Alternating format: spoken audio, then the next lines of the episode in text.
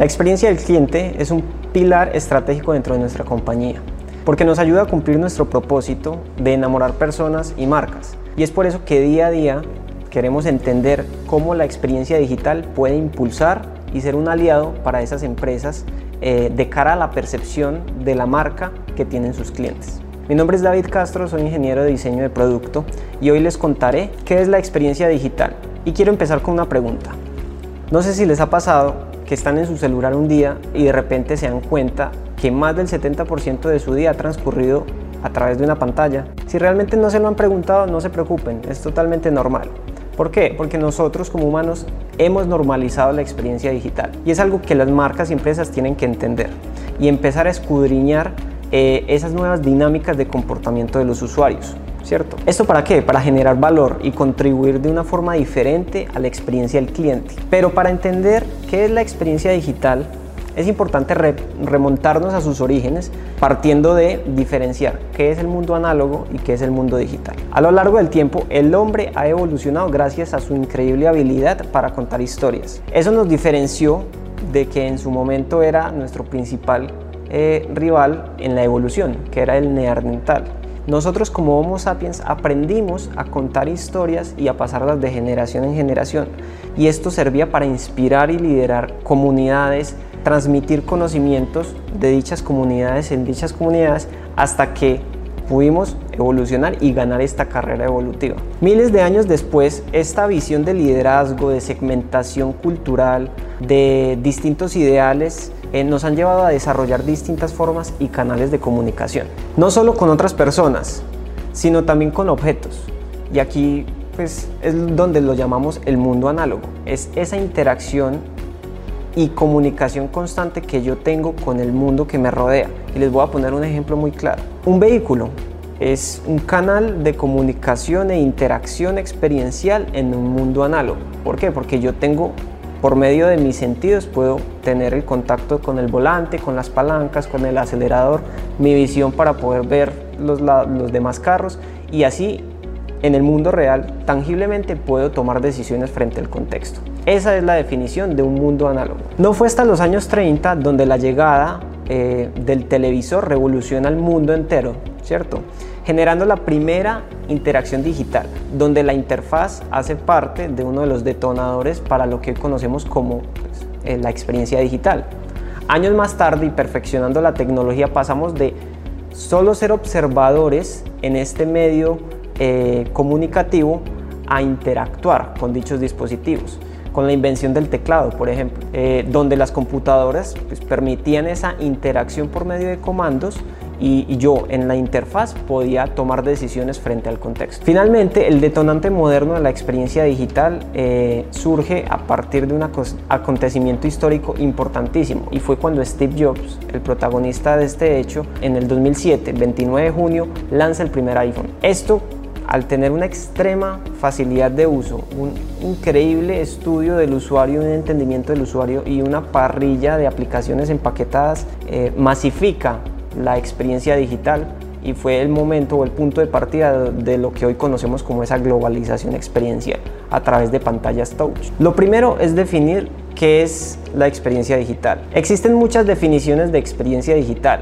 y hoy les quise traer una que a mi concepto es sencilla de entender y compone de dos aspectos muy importantes. Cuando hablamos de experiencia digital, nos referimos a las sensaciones que posee el usuario después de interactuar con canales digitales, como sitios web, emails, aplicaciones móviles, realidad aumentada, realidad virtual, smart TVs, entre otras interfaces que por medio de pantallas permiten dicha interacción. Con este concepto claro e imaginando cómo en el día a día vivimos la experiencia digital por medio de nuestros móviles u otros dispositivos, nos tenemos que hacer la pregunta y es, cuando me hablan a mí de experiencia al cliente, ¿esto es lo mismo que la experiencia digital o es completamente distinto?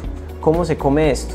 Si bien ambos términos tienen como eje principal la experiencia del cliente, no debemos confundirlos. Les contaré algunas similitudes y algunas diferencias con algunos ejemplos que vivimos en el día a día.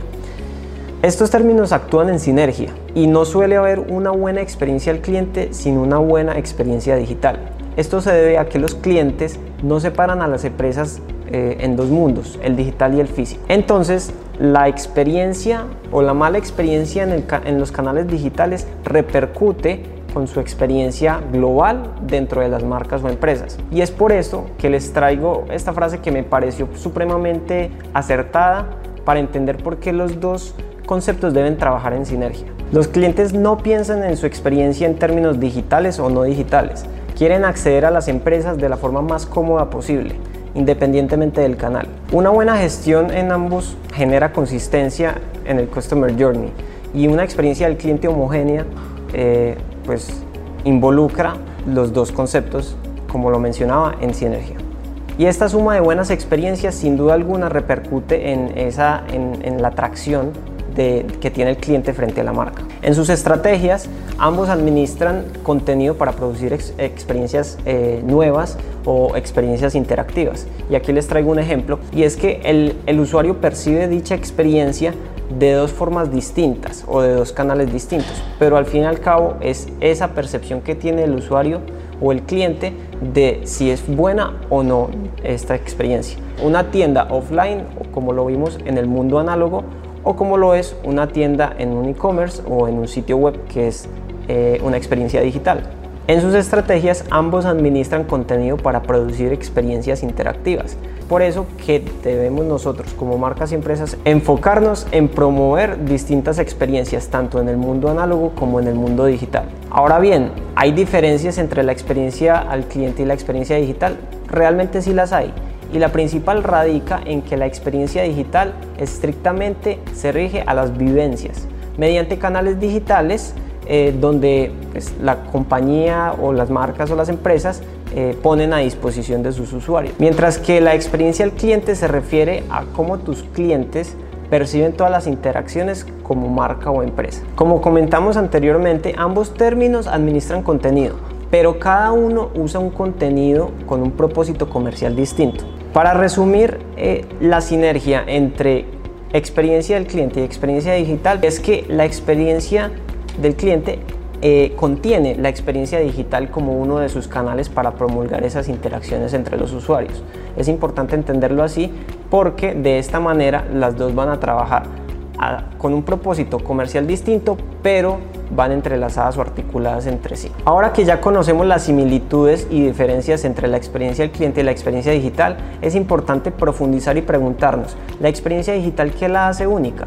Esto lo podemos responder con dos aspectos fundamentales, que son la velocidad y el desarrollo eh, responsive o responsivo. Para definir la velocidad es importante entender que las estrategias de experiencia digital buscan constantemente ser ágiles y de rápida adaptación.